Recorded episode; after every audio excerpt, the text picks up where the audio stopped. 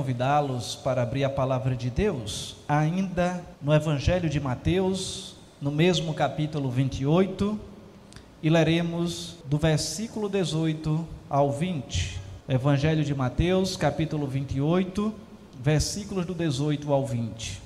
Esse texto e tantos outros que serão utilizados como referências possam trazer o ensino bíblico aos nossos corações e redundar, ó Pai, em edificação e prática da tua palavra. Em o nome de Jesus. Amém. Irmãos, o Evangelho de Mateus é de conhecimento comum que foi escrito por um dos discípulos de Jesus. E quem era esse discípulo? O ex-publicano, cobrador de impostos, que estava na coletoria sentado em determinado momento e Jesus chegou lá e disse: segue-me. De forma que esse evangelho ele passa a integrar o bloco dos chamados evangelhos sinóticos. E o que é que é isso? É que Mateus, juntamente com Marcos e Lucas, eles formam um rol de livros que comumente narram diversas passagens da vida e ensinamento de Jesus. Ou seja, uma determinada passagem ela se encontra em Mateus, em Marcos e Lucas, às vezes com pequenas diferenças. Ou um episódio na vida de Jesus se encontra em Mateus, Marcos e Lucas. Enquanto que João, o Evangelho de João, ele distorce um pouco dessa linha e passa a fazer uma abordagem de outra ótica. Portanto, os evangelhos sinódicos são aqueles que têm conteúdos semelhantes. No que se refere ao texto que lemos, alguns comentaristas ressaltam que esse último parágrafo do Evangelho de Mateus, que compreende, na verdade, a partir do versículo 16, ele deve ser comparado, em primeiro lugar, ao capítulo 10, para que possamos é, entender a mudança que Jesus fez da evangelização. Onde ali no primeiro momento, ele, como filho de Davi, ele delega poderes para que os seus discípulos evangelizassem Israel. Ou seja, ele diz para são os, da, os perdidos da casa de Israel. E agora, nesse finalzinho do livro, Cristo então se identificando como filho de Abraão, ele delega a sua autoridade para a evangelização, não apenas de Israel, mas de todo o mundo. Em que, como resultado, alcançou eu e você, que estamos hoje aqui, mais de dois mil anos depois desse episódio. De forma, irmãos, que os onze discípulos atenderam a ordem de Jesus e deixaram Jerusalém, rumando para a Galiléia. E ali no monte designado pelo Senhor, ele se deu a conhecer aos seus seguidores, aparecendo para eles, conforme nós vemos aqui no versículo 16 e 17. Logo que ouviram, diz o texto, que eles o adoraram. Todavia, alguns duvidaram.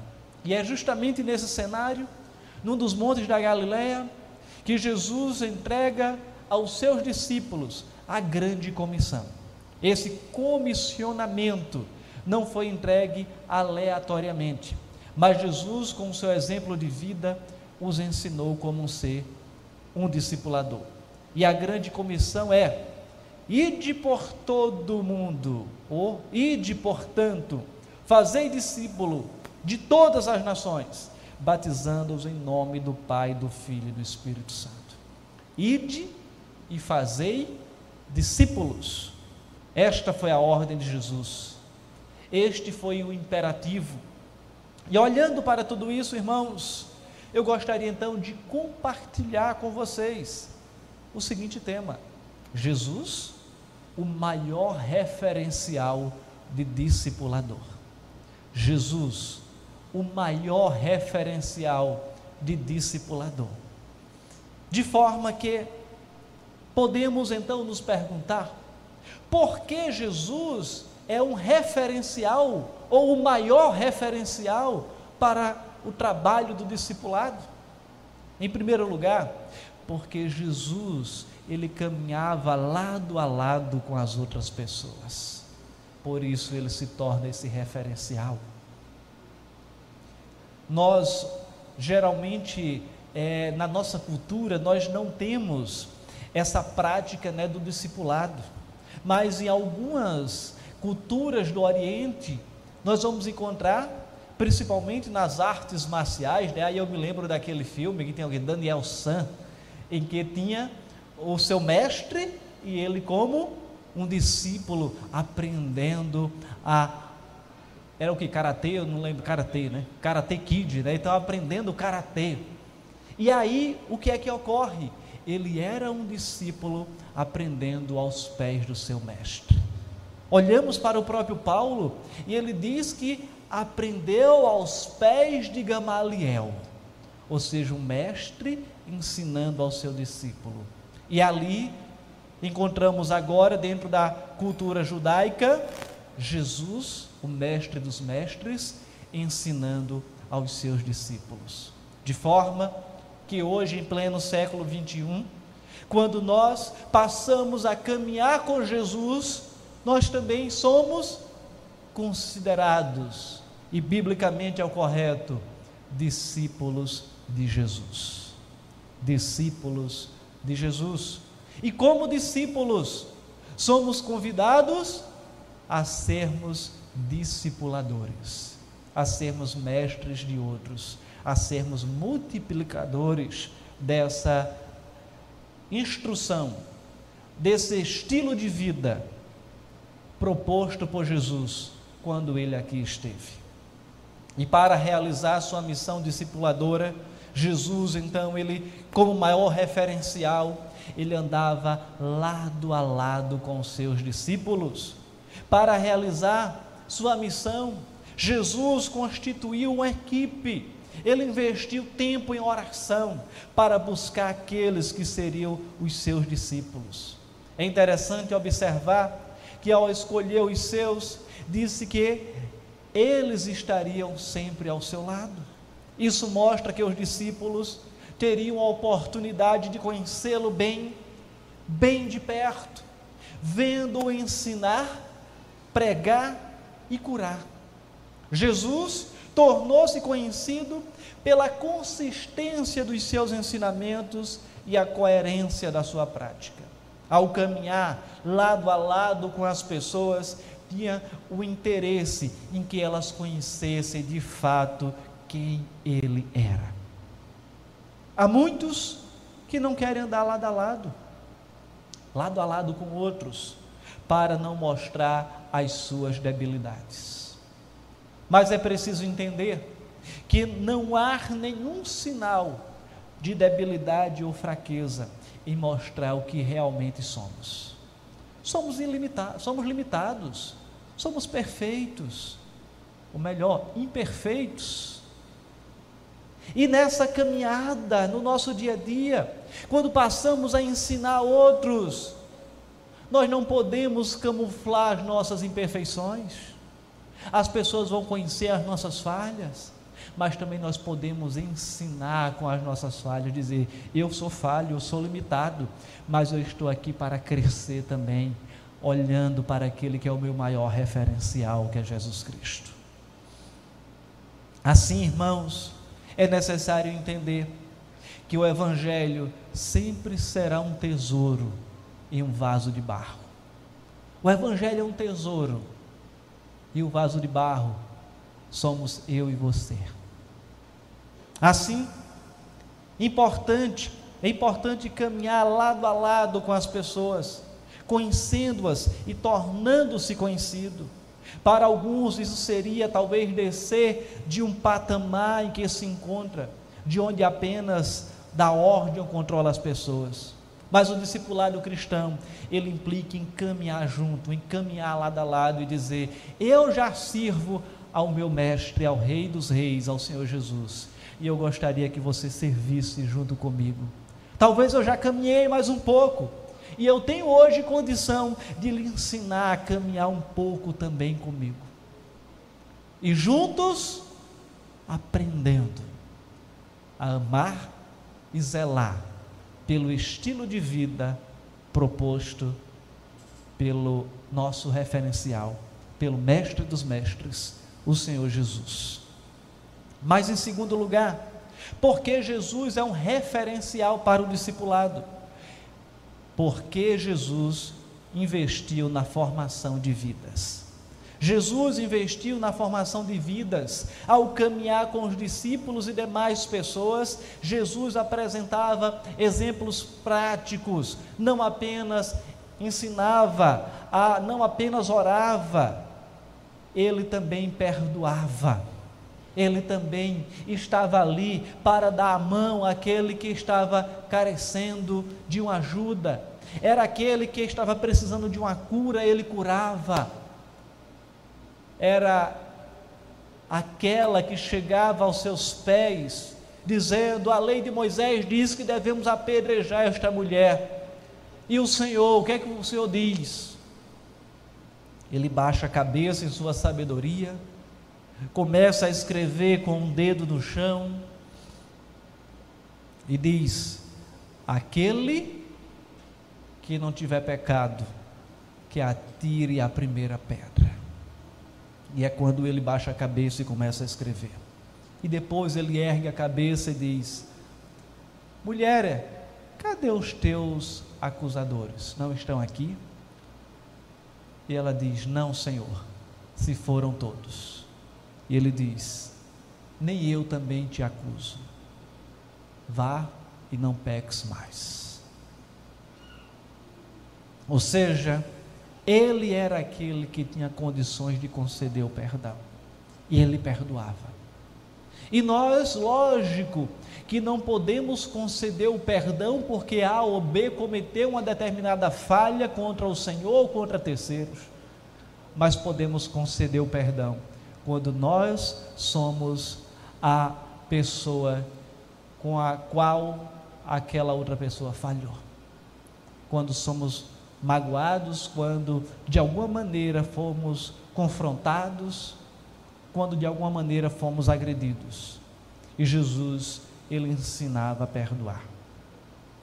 Ele não era apenas um mestre de palavras, mas de ações. Não apenas um teórico, mas um líder que praticava seus próprios ensinos. As pessoas tinham suas vidas transformadas ao ver as atitudes de Jesus ele era, ele era um modelo vivo para os seus discípulos. E a partir daqui já podemos fazer alguns questionamentos. As pessoas têm suas vidas transformadas a olhar para a forma que nós servimos ao Senhor?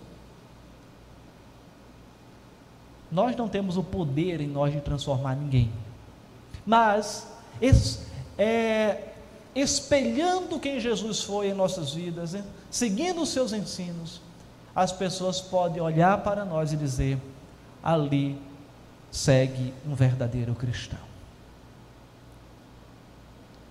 Ali tem um verdadeiro discípulo.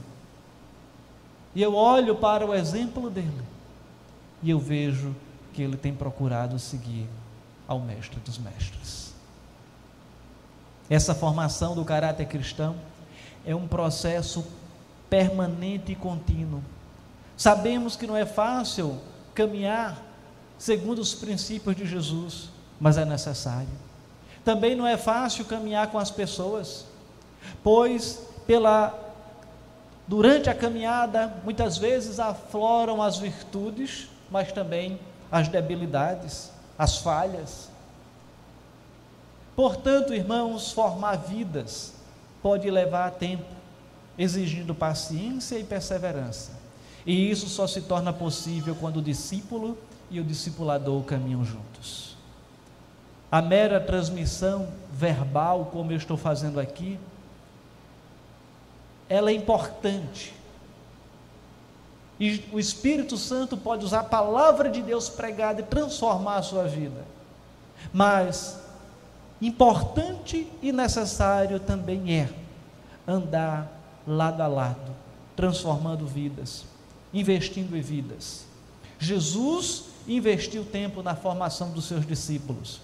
E hoje a igreja cristã, ou a própria PSM? Será que nós temos carências de discipuladores ao molde de Jesus? De exemplos de vidas transformadas e não apenas meros religiosos? É necessário entender que Jesus ele falava e ele vivia. Ele falava e ele caminhava. Ele estava junto no dia a dia, dizendo: Esse é o caminho a seguir, e eu vou caminhar com vocês. E passou três anos caminhando com os discípulos. Desta forma, podemos entender que Jesus foi aquele que investiu na formação e transformação de vidas. Em terceiro lugar, porque Jesus é um referencial para o discipulado? Porque Jesus ele vislumbrava o futuro das pessoas. Jesus via as pessoas não como um mero momento, mas o que se tornariam no futuro. Ao escolher os doze, disse-lhes que seriam pescadores de homens, porque muitos deles eram pescadores. Cobrador de imposto, que era detestado pelos seus seus compatriotas, porque normalmente era um judeu cobrando impostos e ainda roubando dos seus compatriotas. Então era, ele era repudiado e foi o caso de Mateus. Mas Mateus ele também foi chamado para servir ao Senhor Jesus, teve sua vida transformada. E Jesus, quando chama os seus discípulos, ele não os desanima por causa de suas limitações, pelas suas características, temperamentos pessoais, timidez, imaturidade, instabilidade emocional, como Pedro. Pedro era alguém que era instável emocionalmente. Quando foram prender Jesus, olha bem, três anos andando com Jesus. E quando foram prender Jesus, Pedro pegou a espada e disse: Eu vou arrancar a cabeça desse camarada. Sorte de Malco, que era um soldado, que Pedro era ruim de pontaria, acertou só na orelha. Mas mesmo assim, Jesus disse: Calma, guarda a tua espada e colou a orelha no seu devido lugar. Mas depois Jesus tinha dito a Pedro: Você me negará três vezes. De forma nenhuma, Jesus. O galo cantou logo depois que ele tinha negado as três vezes e ele cai ali dizendo: Olha a bobagem que eu fiz. Eu não acredito que eu fiz isso. Imagina você no lugar de Pedro. Jesus disse: Você vai me negar. Eles, de forma nenhuma, Jesus, eu vou negar. E quando nega, ele olha e diz: Bem que Jesus disse. E ele se arrepende amargamente daquilo.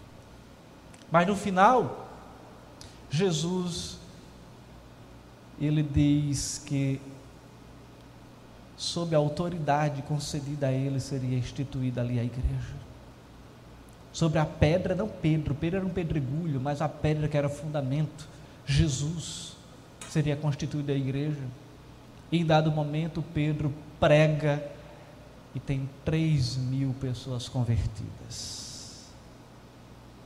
Então veja a transformação na vida desse homem. Pedro foi aquele também que, em dado momento, Jesus tinha dito para eles atravessarem o lago da Galileia, Jesus tinha ficado na terra firme. E altas horas da noite, os ventos fortes, ventos contrários à direção que eles estavam indo, provocando ali ondas naquele lago, no mar da Galileia, que é um lago na verdade. E de repente aparece Jesus sobre as ondas. E todo mundo fica assustado, dizendo que é um fantasma. Jesus diz: Não, não, não temas, sou eu. E Pedro o afoito, diz: Jesus, se és tu mesmo, manda que eu ande sobre as águas, eu vou até aí. E lá vai Pedro. De repente, Pedro olha para aquela ventania e começa a afundar. Ele Socorre-me, Senhor. Então vejam como Pedro era impetuoso, mas ele passou por experiências que os outros não passaram. Mas mesmo assim, Jesus foi aquele que disse que Pedro seria um dos, uma das colunas da igreja cristã. E de fato ele se tornou isso. Na prática, na prática de Jesus, o ponto de partida para o discipulado é o potencial de cada indivíduo. Jesus via além das limitações apresentadas por eles e acreditava que podiam ser lapidados para se tornarem testemunhas cheias de autoridade e poder dado por Jesus. Um, do, um outro exemplo é Jesus, quando, ela se, quando Jesus se encontra com a mulher samaritana. Uma mulher pecadora, fracassada, vazia, já tinha tido vários maridos, e o que convivia à época não era o dela. Ia meio-dia pegar água no poço, porque ela era mal falada, não poderia ir com as outras mulheres. E Jesus acreditou em sua transformação. Tratou aquela mulher com dignidade, deu a ela da água da vida, e como resultado, aquela mulher se tornou uma verdadeira missionária entre os samaritanos. Jesus viu o potencial dessa mulher, viu o potencial de Pedro, viu o potencial de Mateus, viu o potencial de todos os outros. Discipular como Jesus implica em crer no potencial transformador do Evangelho e na ação restauradora do Espírito Santo que opera nos nossos corações. Você que está aqui hoje pode ser usado grandemente pelo Senhor.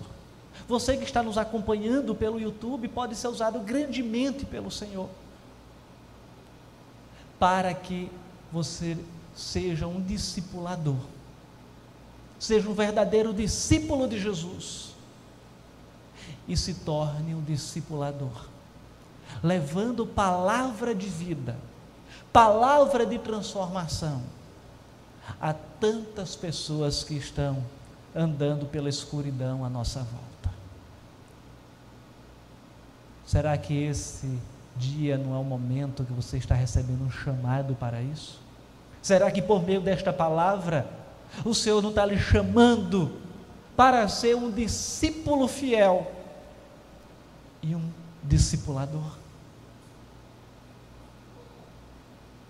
Às vezes é cômodo trabalhar com pessoas que já estão prontas, mas o desafio é olhar para as pessoas e capacitá-las para o verdadeiro discipulado.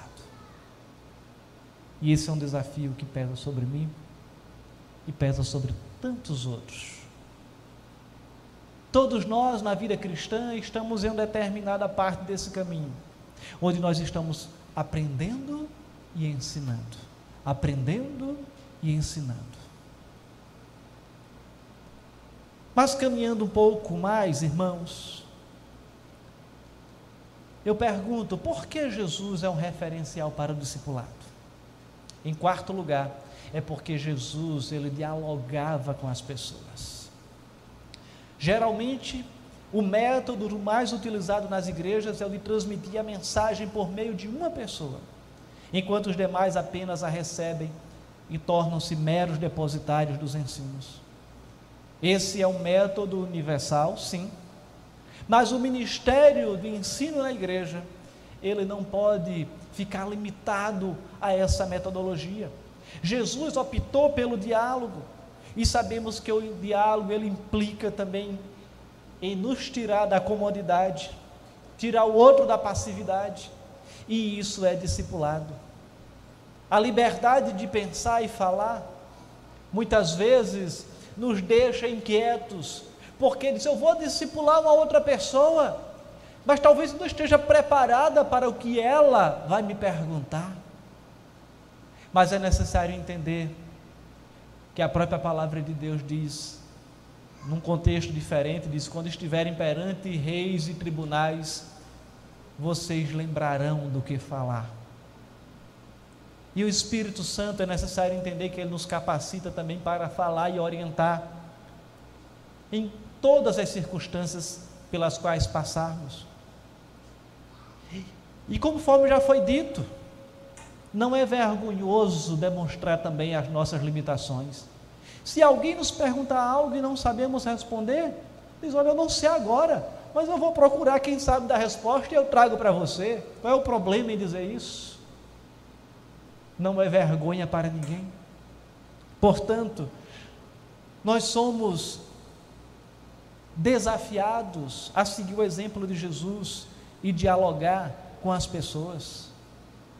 E assim, estabelecendo um diálogo é quando nós vamos mostrar quem de fato Jesus foi.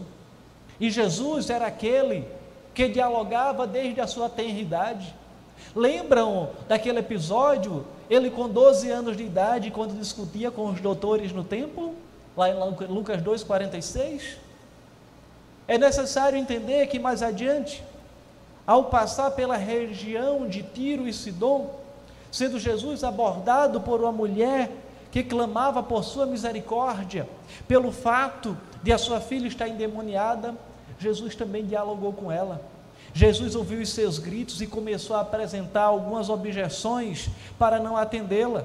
Ela era estrangeira, de cultura grega e nacionalidade sírio-fenícia, mas Jesus afirma que, segundo a sua missão, estava direcionada apenas para da casa de Israel.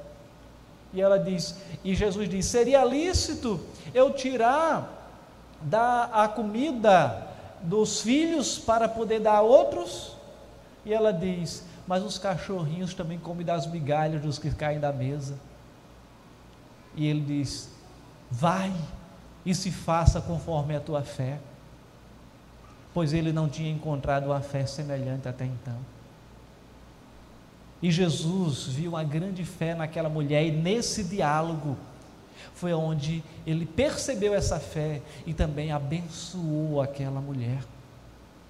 Assim também ensinou aos discípulos que não se deve impor meros dogmas sobre as pessoas, mas ouvir o clamor, apresentar a palavra de salvação através do diálogo, alcançando vidas conforme ele alcançou aquela vida.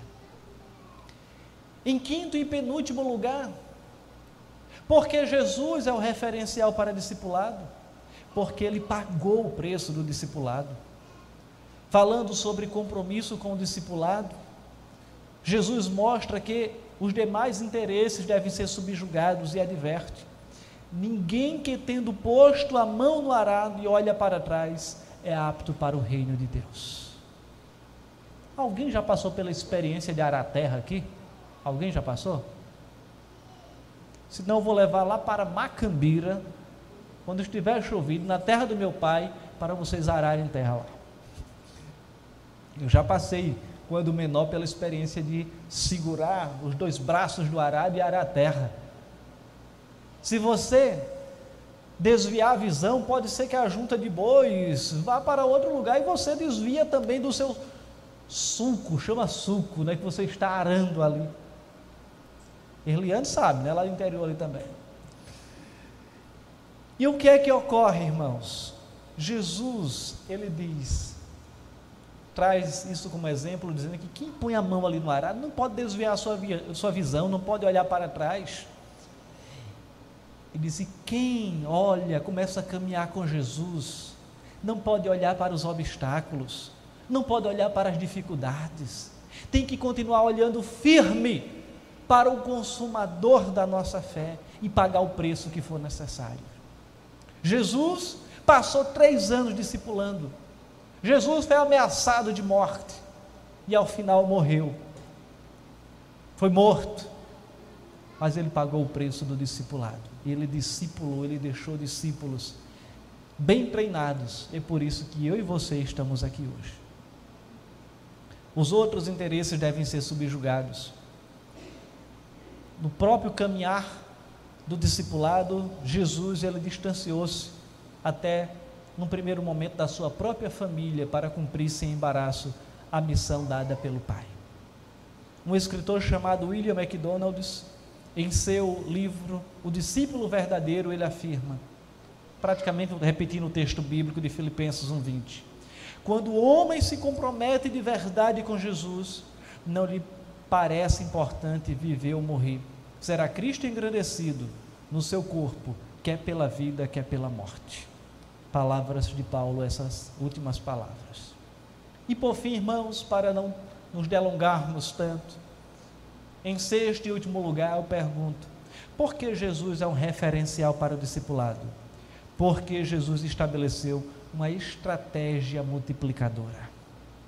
Ele formou os discípulos aptos a fazerem novos discípulos. Esperava deles não apenas vidas transformadas, mas vidas frutíferas. Segundo o ensino de Jesus, somos reconhecidos como verdadeiros discípulos somente se produzirmos muitos frutos, conforme o Evangelho de João, capítulo 15, versículo 8. E o que se espera de todo discípulo de Jesus é a frutificação. Que estejamos ligados como galhos à, ver, à videira verdadeira e produzindo frutos. Eu pergunto: quais são os frutos que nós temos produzidos que honrem e glorifiquem ao Senhor? Quais são os frutos que nós temos dado aqui na igreja, na sociedade como cristãos? Qual a diferença que nós fazemos? Você faz a diferença como cristão na vida de alguém? Se você partisse agora, alguém poderia dizer: Fulano fez a diferença na minha vida como um cristão, como um servo de Deus, como um discípulo de Jesus, como um discipulador. Se você partisse agora, alguém poderia narrar essa diferença que você fez na vida dela? É uma pergunta para a nossa reflexão, irmãos. Ao final do seu ministério aqui na terra, Jesus ordenou aos discípulos o compromisso com o discipulado cristão. Ide, portanto, fazei discípulos de todas as nações. Este é o desafio. Cada discípulo, um discipulador. Jesus o maior referencial de discipulador. Porque Jesus caminhava lado a lado com as pessoas. Porque Jesus investiu na formação de vidas. Porque Jesus vislumbrava o futuro das pessoas. Porque Jesus dialogava com as pessoas. Porque pagou o preço do discipulado e porque Jesus estabeleceu uma estratégia multiplicadora. Nós estamos andando lado a lado com as pessoas estamos investindo em vidas, nós olhamos para o potencial que as pessoas têm na obra do Senhor? Ou será que muitas vezes olhamos e afirmamos: não, é muito fraquinho? Mas Jesus é aquele que tem o poder de transformar e ter e olhar, ter a visão além do alcance. E nós precisamos olhar também com os olhos da fé e ter a nossa visão além, além do alcance, enxergar o potencial que as pessoas têm, dialogarmos com as pessoas, pagar o preço do discipulado. E entender que precisamos ser discipuladores, ensinar outras pessoas a caminhar com Jesus conforme nós estamos caminhando. Um discípulo um discipulador. É um desafio. Que o Senhor nos abençoe e nos faça seguir os passos de Jesus, o nosso maior referencial como discipulador. Em o nome de Jesus. Amém. Vamos orar, irmãos. Louvado seja o teu nome nesta noite, porque nós temos o privilégio de, à luz da tua palavra, olhar para o exemplo, para o nosso referencial, que é Jesus, o nosso Salvador. De assimilarmos essa palavra para nós, de crermos que o Senhor morreu por nós ali na cruz, para nos a salvação, para entender que essa vida é limitada, mas após a morte tem uma vida eterna. E nós devemos andar com Jesus aqui, ser discípulos de Jesus aqui, para andarmos felizes e cumprindo a missão também nessa outra parte da vida. E nos dá graça, ó Senhor, para sermos frutíferos, para sermos também discipuladores, para ensinarmos outras pessoas a caminharem com o teu filho amado Jesus, para caminharem contigo. Ó Senhor, dá a graça de sermos fiéis e levarmos outros à fidelidade. No nome santo de Jesus. Amém.